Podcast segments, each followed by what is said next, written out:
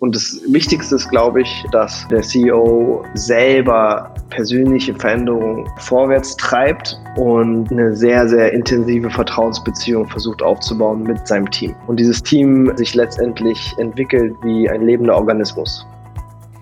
HSG Alumni Entrepreneurs, der Podcast mit erfolgreichen Unternehmerinnen und Unternehmern aus dem Alumni-Netzwerk der Universität St. Gallen. Hallo und herzlich willkommen zur neuen Episode des HSG Alumni Entrepreneurs Podcasts.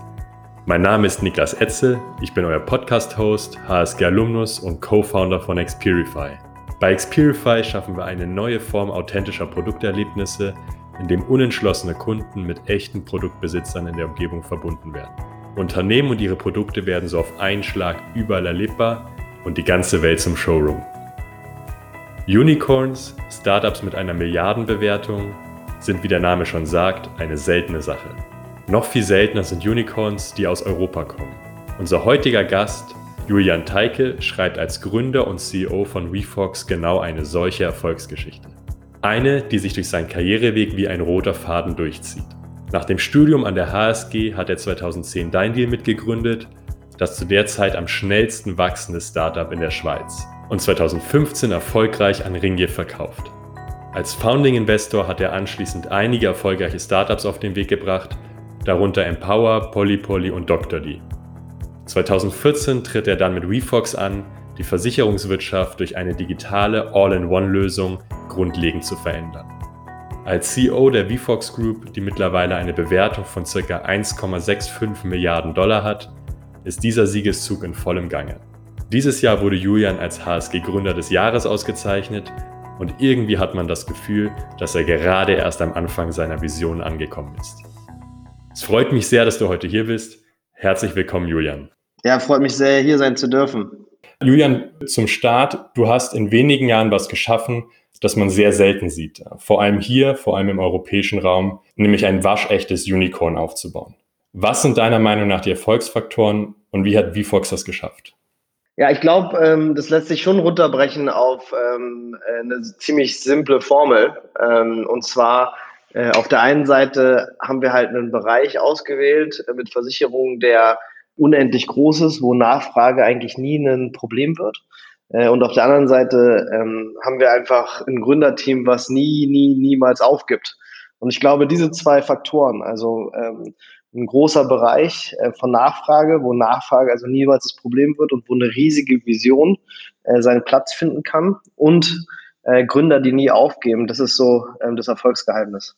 Dieser Punkt niemals aufgeben, ähm, das ist also für dich einer von eigentlich zwei genau Eigenschaften, die man da mitbringen muss. Hast du da ein Beispiel, wie, wie die, in welchen Momenten jemand sonst aufgeben könnte, der dann eben nicht das Unicorn aufbaut? Klar, also wir hatten hunderte äh, von Beispielen äh, in den letzten fünf Jahren, wo, glaube ich, sehr, sehr viele ähm, einfach das Handtuch geworfen hätten. Ja. Und ähm, dann wäre es eben vorbei gewesen und dann wäre es einer dieser gefällten ähm, Startups gewesen in der Statistik. Mhm. Und ähm, klar, es gab ganz am Anfang äh, Situationen, in denen wir vielleicht noch einen Monat lang äh, Gehalt zahlen konnten, weil wir nicht mehr auf dem Konto hatten. Ähm, mhm. äh, oder äh, es gab Situationen, in denen der Druck so hoch geworden ist, ähm, dass man ähm, einfach große private Probleme hatte, ähm, in dem es irgendwie einem gesundheitlich nicht gut ging, ähm, in dem ähm, man einfach nicht mehr weiter wusste. Und ich sehe es halt um mich herum, äh, viele, viele Leute, und ich glaube, das ist der Hauptgrund, äh, warum die Failure-Quote so groß ist, schmeißen dann das Handtuch und äh, ziehen dann nicht durch, wenn es hart wird. Jetzt hast du ja vor WeFox schon einige Unternehmen auch erfolgreich mit aufgebaut oder aufgebaut, ähm, zum Beispiel dein Deal. Hilft dir das für jetzt, ähm, wirklich diese Erfahrung zu rauszunehmen im Sinne von, man kommt da durch? Ähm, oder hast du das eigentlich von Anfang an immer schon so gehabt, so dieses, diesen Drang?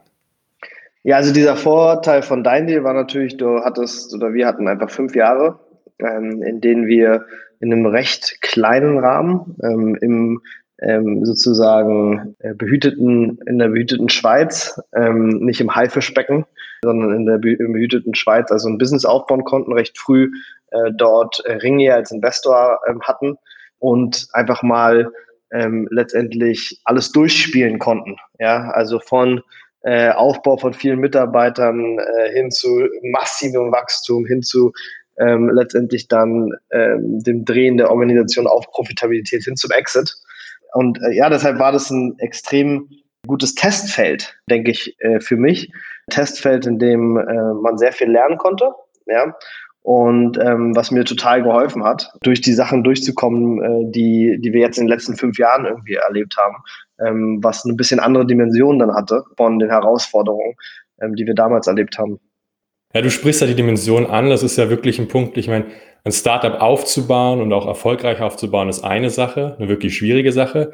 Aber in dem Tempo, wie ihr es jetzt gemacht habt, bei WeFox zu skalieren, ist ja nochmal eine komplett andere. Was sind da die zusätzlichen Herausforderungen, die da aufkommen? Naja, also ähm, die größte Herausforderung ist äh, letztendlich, dass man ja was macht, was so noch niemand vorher gemacht hat. Also ähm, bei Dein Deal hatten wir ein klares Vorbild ähm, und sind in einen Markt gegangen, ähm, der von äh, Groupon schon erfolgreich beackert wurde.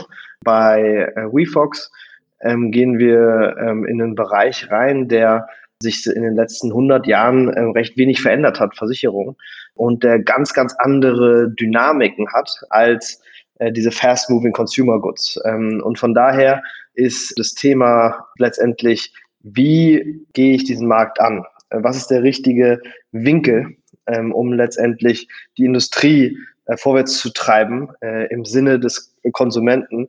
Wie schaffe ich es, erfolgreich Substanz aufzubauen, ja, Umsatz in dieser Industrie hinzubekommen, gleichzeitig das Ganze skalierbar zu machen und Innovationen beizubehalten in einer so verkrusteten Industrie, ist, glaube ich, die größte Herausforderung. Für die braucht man einen ganz, ganz langen Atem. Also letztendlich haben wir ja ähm, in der Internetdatenrevolution ähm, gesehen, wie sich all diese Industrien komplett verändert haben. Diese fast-moving Consumer Goods Industrien, äh, vom Handel angefangen. Ja, äh, über die Mobilität hin zum Essen. Ja. Aber die Versicherungsindustrie hat sich ähm, in dieser Internetdatenrevolution nicht verändert. Ja. Und dafür gibt es gute Gründe. Und ähm, es hat noch niemand geschafft. Es gibt kein großes ähm, Start-up, äh, was im Versicherungsbereich wirklich was bewegt hat. Wir sehen ein paar positive Signale, würde ich mal sagen. Wir gehören dazu. Äh, aber noch niemand hat wirklich ähm, es geschafft, sagen wir mal, die, die Großen auch nur annähernd so ein bisschen zu ärgern. Ja? Aus dem Grund ähm, ist, ist es eine viel, viel schwierigere strategische Aufgabe, im Versicherungsbereich wirklich was zu bewirken. Was ist diese Decke, die da durchbrochen werden muss? Oder wo seht ihr gerade eure Chance, das genau zu verändern? Ja, also letztendlich ähm, muss dir Versicherungen vorstellen als das schönste äh, Geschäftsmodell in einer kapitalistischen Welt. Ähm, du hast also äh, Kunden, die zahlen Geld und äh, die Versicherung muss das Geld nicht direkt zurückzahlen, da gibt es eine Verzögerung, also nehmen sie das Geld und investieren es am Kapitalmarkt, machen Returns, machen Profite vom Kapitalmarkt und zahlen im Durchschnitt weniger aus an die Kunden, als sie eingezahlt haben. Ähm, was bedeutet, dass je mehr Geld ähm, in die äh, Versicherung reinkommt, desto mehr Geld wird produziert. Und das hat die letzten 100 Jahre ausgezeichnet funktioniert. Das ist eine Geldmultiplikationsmaschine. Und äh, letztendlich ähm, war die Aufgabe von dem CEO, von der Versicherungsgesellschaft einfach nur, wie schaffe ich es, mehr Geld in meine Geldmultiplikationsmaschine zu bekommen. Und bei so einem abstrakten Produkt wie Versicherung, was man eben nicht irgendwie anfassen kann äh, mhm. und wo man auch nicht lange in der Schlange steht, äh, um die neueste Version äh, einer bestimmten Versicherungspolice zu bekommen, äh, ist es halt ähm, ein bisschen schwieriger. Und was die CEOs gemerkt haben, ähm, war, okay, ich kriege maximal viel Geld in meine Geldmultiplikationsmaschine, wenn ich Vertriebler frage, was braucht ihr, damit ihr maximal viel Geld in die Geldmultiplikationsmaschine hier reinbekommen könnt. Und dann haben die gesagt, ja, schau, wenn du mich so fragst, dann generell mach es so verwirrend wie möglich. Mhm. Ja, also ich möchte in der Lage sein, dem Kunden idealerweise zweimal das Gleiche zu verkaufen, ohne dass er es merkt. Mhm. Mach so intransparent wie möglich. Also auf keinen Fall die Möglichkeit, dass wir Preise vergleichen können. Und gib mir die Möglichkeit, also hauptsächlich über Angst zu verkaufen, weil wenn ich über Angst verkaufe, ja, dann hole ich das Maximale raus. So. Und so hat sich die Versicherungsindustrie über die letzten 100 Jahre entwickelt hin zu einem sehr komplexen Produkt, einem sehr unübersichtlichen, intransparenten ähm, Produkt, was 0,0 im Sinne des Kunden gestaltet ähm, war. Ja. Und äh, jetzt hast du eben die Situation, in die wir reinkommen ähm, und in der wir teilweise schon sind, der dieses Setup, ja, was die Versicherungsindustrie zu einer der größten Industrien der Welt gemacht hat und ganz, ganz viele Leute ganz, ganz reich gemacht hat, so nicht mehr funktionieren kann. Mhm. Und zwar auf der einen Seite haben wir keine äh, Kapitalerträge mehr aufgrund der ähm, an, andauernden Zinssituation. Und auf der anderen Seite, bei den Kunden, haben wir einfach ähm, das Erlebnis des Kunden in fast allen Bereichen ähm, seines Lebens komplett revolutioniert. Also der drückt einen Knopf und kriegt 30 Minuten später Essen äh, in, sein, in seine Wohnung geliefert. Ähm, der drückt auf einen Knopf und kriegt äh, im gleichen Tag noch die Bücher oder Elektrogeräte, die er möchte, äh, nach Hause geliefert. Ja, der drückt auf den Knopf und das Taxi steht da.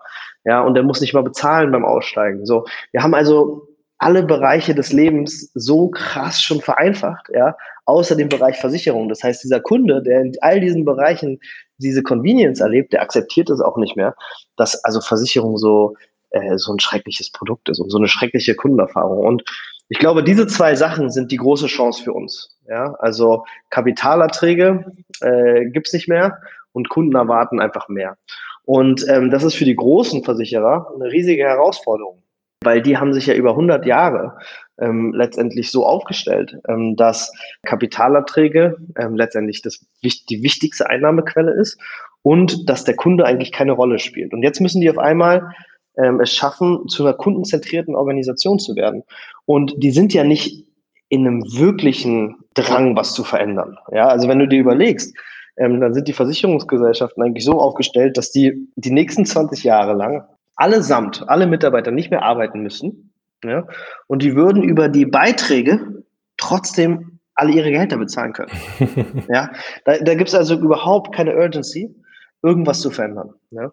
Und ähm, deshalb spürst du auch so eine Trägheit in der Industrie, die Neues ganz schwierig zulässt. Und das war für mich natürlich ein krasser Wandel. Du kommst aus dieser Group-Buying-Dynamik rein, wo du jeden Tag ja letztendlich irgendwie einen neuen Deal brauchtest, ja, hm. und um, um jede, ich weiß, glaube ich, fünf Jahre lang immer um, um Mitternacht saß ich am Laptop und habe auf Refresh, Refresh, Refresh geklickt, um zu gucken, wie wird mein Tag. Ja, also wenn in den ersten zehn Minuten nach Mitternacht äh, nicht mindestens XY so äh, Produkte verkauft sind, so dann weiß ich, ey, ich muss richtig früh aufstehen, ich muss das gesamte Sortiment nochmal umgestalten, ich muss irgendwelche neuen Deals finden, damit der Tag gerettet ist.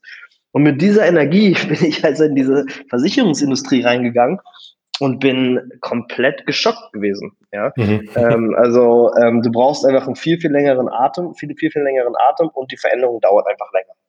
Aber das heißt, du bist jetzt da reingegangen, hast diese Möglichkeit gesehen, aber in einen sehr traditionellen Markt reinzugehen, und man merkt bei dir, dass du sehr stark auch diese Vision hast und diesen Drive. Es gibt auch super viele Videos da, wo, wo wirklich du auch erzählst, hey, das nächste Unicorn aus Europa, ne? Hast du sehr stark gemerkt, dass dieser Funke von Anfang an sich weiter verbreitet? Oder hast du erstmal Kopfschütteln äh, mitbekommen im Sinne von genau das, was du gesagt hast, hey, es haben schon so viele Startups probiert, das funktioniert hier anders in dieser Branche? Ja, also dieses Kopfschütteln kriege ich immer noch jeden Tag. ähm, und äh, das wird eigentlich auch nur noch Dollar. Ja? Mhm. Also am Anfang haben sie, haben alle äh, uns ausgelacht, jetzt lächeln sie vielleicht noch und lachen uns nicht aus, aber es ist immer noch kein Ernst nehmen. Ja? Mhm. Ähm, und das ist auch okay. Wir wollen einfach äh, Ergebnisse zeigen. Wir wollen nachhaltige Ergebnisse zeigen. Ich glaube, über den Weg nachhaltige Ergebnisse zu zeigen, äh, schaffen wir uns auch Respekt. Also wir werden äh, dieses Jahr äh, dreistellig Umsatz machen. Ähm, wir sind an der Schwelle zur Profitabilität und ähm, wir haben mehr und mehr, ähm, wenn man uns, sich die Unit Economics bei uns anschaut, Sachen geschaffen, die die Industrie so noch nie gesehen hat. Ja, ähm, also beispielsweise haben wir eine, ein Straight-Through Processing von über 90 Prozent. Ja, also ähm, über 90 Prozent aller kundenseitigen Prozesse äh, bei unserer Versicherung werden komplett äh, automatisiert durchgeführt. Bei den großen Tankern, Allianz, AXA und so weiter, reden wir über 10 bis 15 Prozent. Äh, jedes weitere Prozent kostet Dutzende Millionen ähm, für diese Unternehmen. Wir fangen eben bei über 90 Prozent an. Und das ist, sind genau diese Meilensteine, die nach und nach ähm, dazu führen, dass mehr Respekt äh, gegeben wird und dass die Leute verstehen, da ist wirklich jemand, der nicht nur äh, sein Maul aufreißt. Ich glaube, das ist auch wichtig, weil du möchtest ja nicht the best kept secret ähm, der Stadt sein, ja, aber der auch dann das, was er sagt, auch macht äh, und sogar übertrifft. Ja. Und es dauert einfach Zeit ähm, und in der Versicherungsindustrie äh, länger ähm, als normal. Also heute lächeln die und ähm, vielleicht haben die irgendwann auch mal wirklich richtig Respekt. Ähm, also ich glaube schon, ähm, sollten sie auf jeden Fall. Bravo, schon mal eine, eine klare Kampfansage, ein klarer Weg nach vorne. Ähm, du, was, was man oder was ich in dem Kontext auch sehr häufig höre, wenn da neue Ideen kommen und gerade in dieser Größe gedacht, wie du sie auch denkst, ne, ist ganz häufig dieser Punkt von ja, aber wenn ihr das jetzt aufbaut und das zeigt erste Ansätze, dass das funktioniert, dann würde einer der Großen das relativ schnell umsetzen, weil die haben viel mehr Ressourcen. Was ich jetzt bei dir raushöre, ist zu sagen, hey ja, aber das können die häufig gar nicht in die bestehende Kultur, in die bestehenden Strukturen so einbauen. Also ganz, ich höre häufig den Satz, hey, ja, aber wenn das funktionieren würde, dann würde ein Google oder Facebook mit der Power dahinter das viel schneller umsetzen. Lohnt sich gar nicht. Was, was hältst du davon? Ja, also äh, Google, Facebook würde ich jetzt nicht in die gleiche Kategorie stecken wie Allianz AXA. Ähm, ja. Aber ähm, bei beiden gibt es Gründe, warum sie es halt nicht so gut können wie wir. Ne? Ähm, also äh, Allianz und AXA ähm, äh, und die anderen Großen haben nicht die technologische Infrastruktur, äh, mit der sie in der Lage sind, die Produkte, äh, die der Markt braucht in der heutigen Welt, so schnell an den Markt zu bringen, ähm, wie wir es können. Ja, also äh, normalerweise dauert ein Produktlaunch irgendwo zwischen sechs bis 18 Monaten.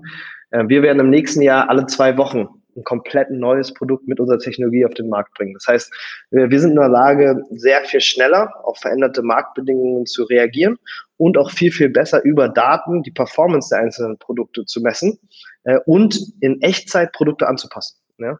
Ähm, und diese ähm, technologische Plattform ist unsere Secret Source und die haben die äh, Incumbents ähm, nicht.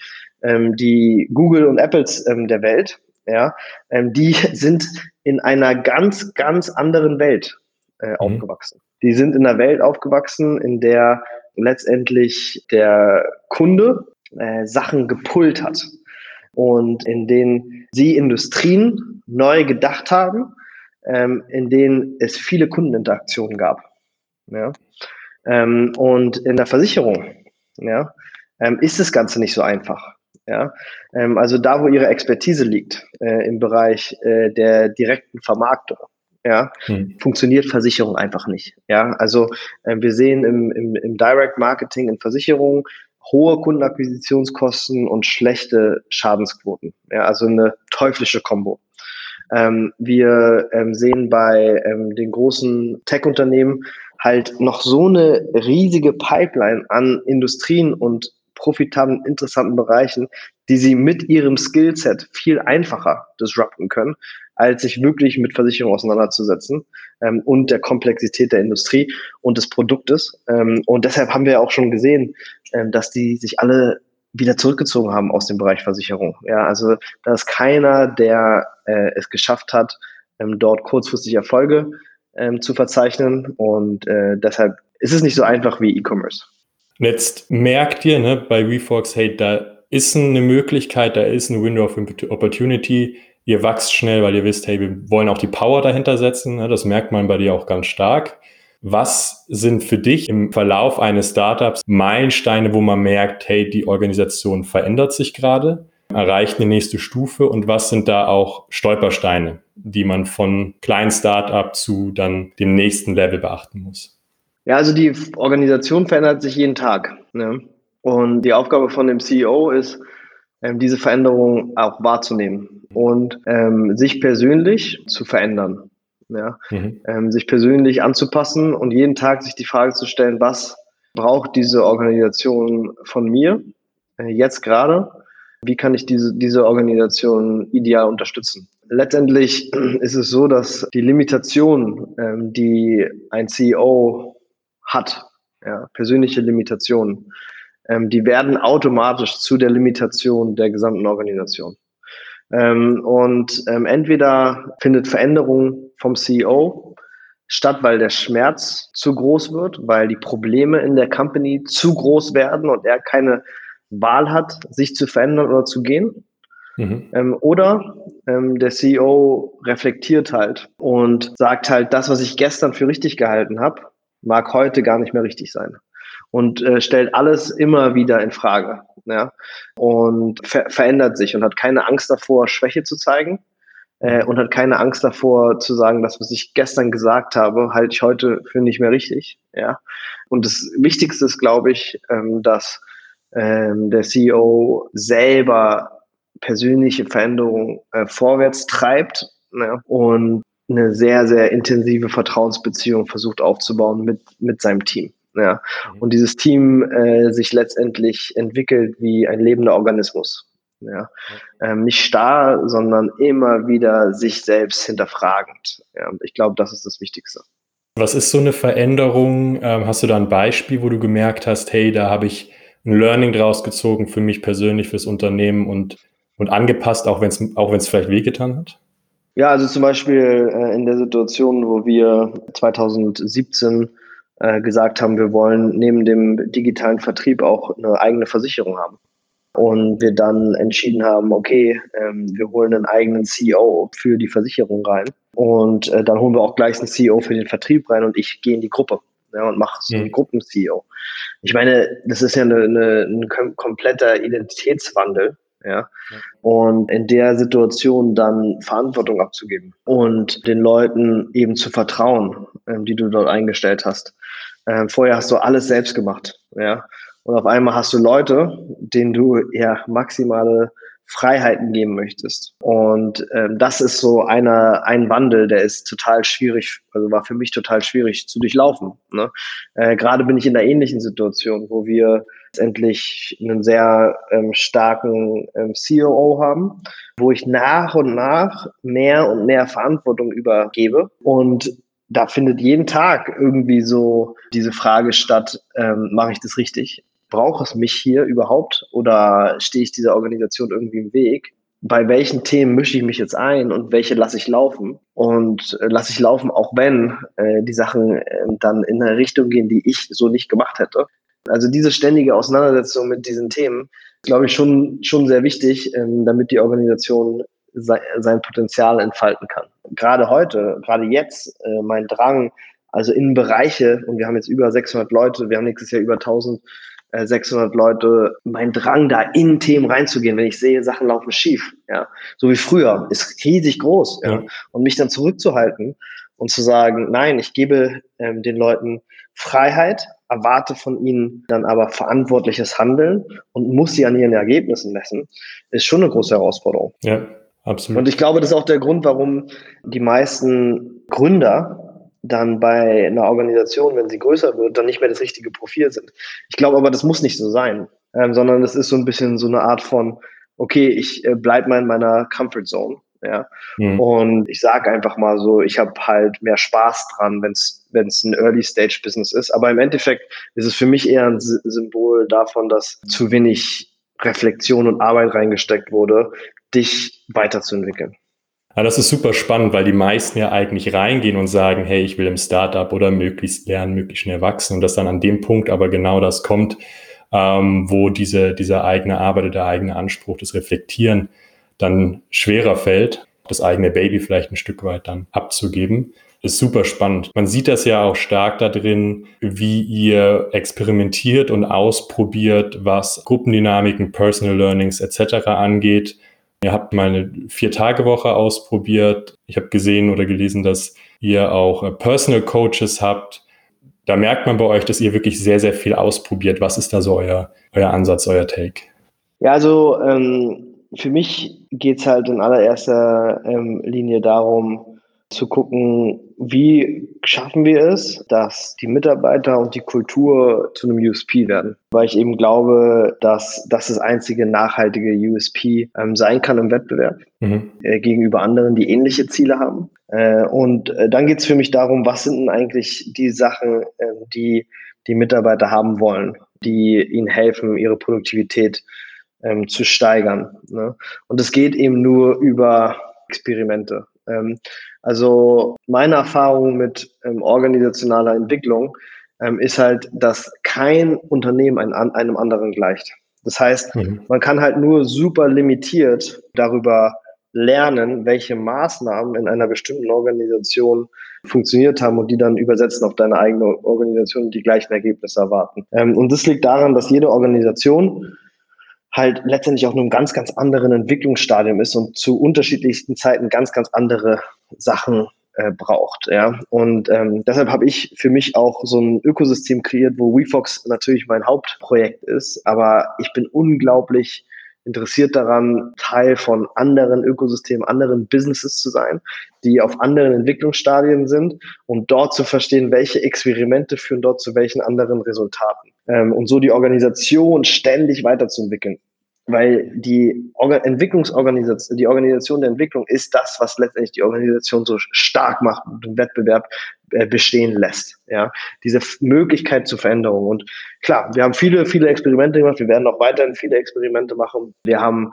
angefangen, die Organisation holakratisch äh, zu organisieren. Ähm, und das kam eigentlich aus meiner Erfahrung bei Dein.de, wo ich gesagt habe, schau, ich habe hier die Erfahrung gemacht, ähm, dass ich dort eine bestimmte Philosophie vertreten habe, von Empowerment, von Verantwortung übergeben, von viel, viel Freiheit ähm, geben und eine Kultur der Wertschätzung und des Respektes äh, zu kreieren. Und dann gab es aber Elemente in der Company, die das immer wieder kaputt gemacht haben. Und ähm, das war häufig auch hierarchisch bedingt. So, einer der Themen, für die ich mich dann interessiert habe, war, wie schaffen wir progressive Organisation? Äh, wie schaffen wir es, dass wir Organisationen kreieren, die sich wie lebende Organismen äh, weiterentwickeln und auf die Veränderungen in der Umwelt ja, besser und schneller reagieren können, weil äh, heute ähm, sind tausendfach mehr Informationen am Tag, ähm, die auf dich eintreffen und auf die Organisation eintreffen, wie nur vor 20 Jahren. Das heißt, wie soll ich als CEO denn in der Lage sein, diese, dieses Vielfach an Informationen aufzunehmen und die richtigen Entscheidungen zu treffen? Das geht ja gar nicht.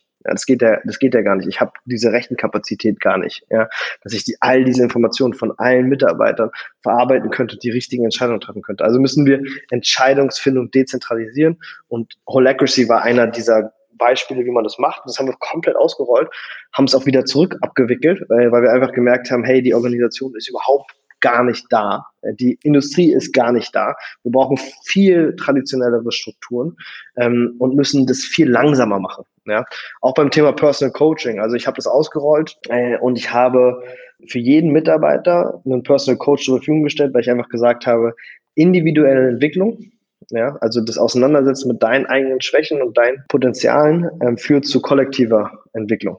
Und kollektive Entwicklung führt zur individuellen Entwicklung. Das ist wie so eine Spirale. Und ich wollte halt ansetzen an dem Individuum und der Stärkung letztendlich seiner ganz persönlichen Fähigkeiten. Und habe hier gespürt, ähm, dass dort so große Ängste entstehen in der Organisation, dass es der falsche Ansatz ist. Und das haben wir, sind wir gerade wieder am Rückabwickeln, das so breit zu streuen. Ja, weil ähm, natürlich bedeutet persönliche Veränderung immer das Auseinandersetzen mit auch sehr, sehr schmerzhaften Bereichen in der eigenen Biografie zum Beispiel. Und da haben, sind viele Leute, Mitarbeiter wirklich in so eine Art von Überlebenskampf gegangen und haben sich dagegen gewehrt und haben es probiert zu zerstören. Ja, ja. Ähm, und da bin ich zu weit gegangen. Ja? Ähm, aber ohne diese Sachen auszuprobieren, hat man diese Erkenntnisse nicht. Ne? Und deshalb werde ich so weitermachen. Was ist für dich so ein Moment gewesen, wo du gesagt hast, so eben schmerzhafte Reflexion, was ist für dich dann noch so ein Moment gewesen, der dich sehr weitergebracht hat? ja, also einer der Sa Sachen, die echt äh, krass waren, ähm, war, ich habe das Business gestartet und dann habe ich halt nach Experten gesucht im Bereich Versicherung ähm, und dann ist mir natürlich mein Vater in den Kopf gekommen und äh, der hat äh, ja eine Karriere in der Versicherungsindustrie und dann hat er angefangen, ähm, den deutschen Markt aufzubauen für uns. Und das war komisch, weil dann war ich auf einmal der Chef von meinem eigenen Vater. Ähm, und mein Vater ist jetzt nicht jemand, der sich leicht unterordnet, ja. Also der ist halt ein richtiges, krasses Eifertier und Machtmensch, ja. Und das hat auch ordentlich geknallt, ja. Äh, und irgendwann ist ein Mitarbeiter auf mich zugekommen und hat gesagt, du, ähm, man spürt deine Familiendynamik ja, bis in die letzte Spitze der Organisation. Ja. Mhm. Ähm, in jedem Bereich der Organisation spürt man die Themen, die du in deiner Familie gerade zu lösen versuchst mit deinem Vater. Und ähm, du musst die Organisation befreien davon. Du kannst sie nicht in Geiselhaft nehmen. Und da ist mir auf einmal aufgefallen, wie so krass viele Probleme in der Organisation zurückzuführen waren auf die unverarbeiteten Themen zwischen mir und meinem Vater. mhm. als mir das klar geworden ist, habe ich gesagt, wir müssen das jetzt beenden. Und, ähm, und das sind so Beispiele, ja, wo man einfach sagt, wow. Ähm, also Reflexion und daraus Schlüsse ziehen äh, und Veränderungen vorwärts treiben ist krass wichtig. Julian, man kann es sich fast gar nicht vorstellen, wenn man jetzt deinen Weg hört und die Begeisterung gerade da drin, ne? Aber wenn wir jetzt gucken von deiner Zeit, als du an der HSG studiert hast, jetzt mit dem Weg mit WeFox, du bist jetzt dieses Jahr als HSG-Gründer des Jahres ausgezeichnet worden. Gab es irgendwann mal einen Moment, wo dieser Weg für dich nicht klar war? Also hast du im Studium überlegt, naja, vielleicht gehe ich doch zum Corporate oder war für dich klar, hey, ich bin Entrepreneur, ich, ich will was aufbauen? Ich habe eigentlich mein erstes Business ja mit 16 auch schon gestartet und ähm, also ich war immer schon so unternehmerisch äh, interessiert und aber es gab schon so eine Zeit, wo ähm, wo ich Koch werden wollte. Ja, also mhm. eigentlich war ähm, die Zusage von der HSG dann äh, letztendlich die Absage von äh, meinem Traum oder Wunsch äh, Koch zu werden. Äh, ich hatte mich nämlich parallel bei Jamie, ich hatte mich bei der HSG und bei Jamie Oliver beworben. Ah. und äh, bei Jamie Oliver habe ich eine Absage bekommen und bei der HSG eine Zusage. Und äh, von daher bin ich dann in den Bereich gegangen. Und ähm, nee, es war eigentlich schon ziemlich klar die ganze Zeit, ja. Aber um ganz ehrlich zu sein, also ich hatte 0,0 das Selbstbewusstsein, da äh, irgendwas wirklich Großes zu denken oder zu starten. Und das ist erst durch die Berufserfahrung gekommen ähm, wo ich äh, bei Groupon äh, in London direkt nach der HSG angefangen habe als Praktikant und dann so krass ins kalte Wasser geschmissen wurde äh, und irgendwie an Tag drei oder so mein Manager auf mich zugekommen ist oder mein Chef-Chef auf mich zugekommen ist und gesagt hat, äh, dein Manager hat jetzt einen Burnout, äh, der kommt nicht mehr, äh, übernehm mal seinen Job. Und auf einmal hatte ich dann als Praktikant irgendwie 20 Vertriebler, die an mich reportet haben und ich keine Ahnung hatte von dem, was ich da tue, aber mir komplett freie Hand gelassen wurde und ich das ähm, dann einfach gemacht habe, obwohl ich keine Ahnung hatte, äh, mir Fehler verziehen wurden, ja, äh, und dann paar Monate später war ich auf einmal verantwortlich für die ganze Expansion in Nordeuropa äh, von, von Groupon und das hat mir so krass viel Selbstbewusstsein gegeben und auch äh, mir gezeigt, was ich kann. Ja, ich wusste das alles vorher gar nicht, dass ich das überhaupt kann. Und ich glaube, viele Leute, die gehen in Rente, ohne zu wissen, was die eigentlich können.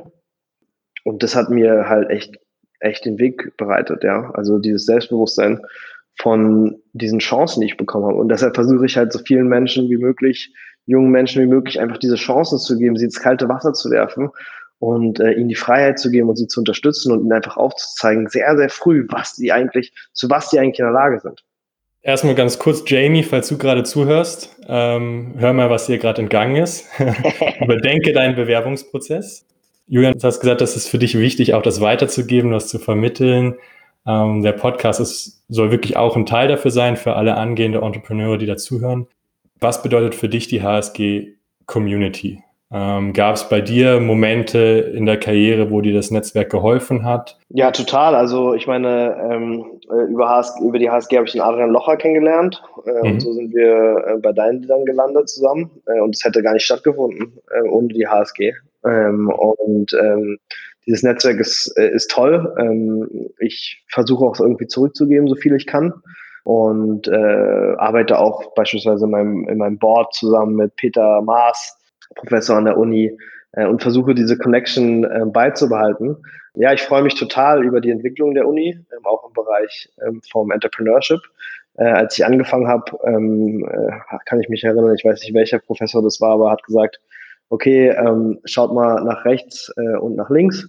Mhm. Einer von euch dreien ähm, wird bei einer Investmentbank, einer von euch dreien äh, geht äh, in die Beratung und einer von euch dreien wird nichts erreichen. Ja. so, so habe ich angefangen zu studieren und ich glaube, heute ähm, ist das äh, anders. Ja, also ich glaube, Unternehmertum wird mehr gewertschätzt und gefördert. Jürgen, ich habe noch tausend Fragen auf meinem Zettel, locker. Ich kann sie nicht alle zählen. Wir kommen leider zum Ende unseres Podcasts. Kannst du abschließend all den Gründern und angehenden Gründern, allen, die zuhören, noch was von deiner Begeisterung, Optimismus, Vision mitgeben, Warum sollen sie daran glauben, dass das, was sie gerade im, im Wohnzimmer oder irgendwo gerade aufbauen, tatsächlich in Europa das nächste Unicorn werden kann?